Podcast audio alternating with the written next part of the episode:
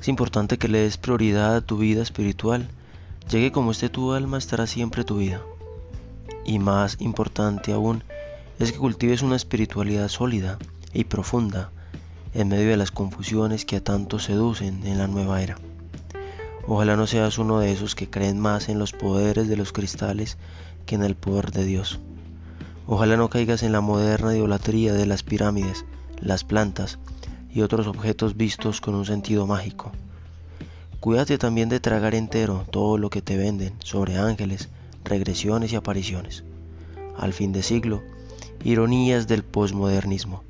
Se le cree más a los astrólogos, los brujos y nuevos gurúes que a los pensadores serios. Es casi un absurdo verlo, pero muchos viven hoy una espiritualidad atea en la que Dios no existe como ser de amor. Fue sustituido por la luz o la energía y ocupa un lugar secundario al lado de otros así llamados maestros ascendidos. Muchos están cada día más lejos de Dios y más cerca del diablo.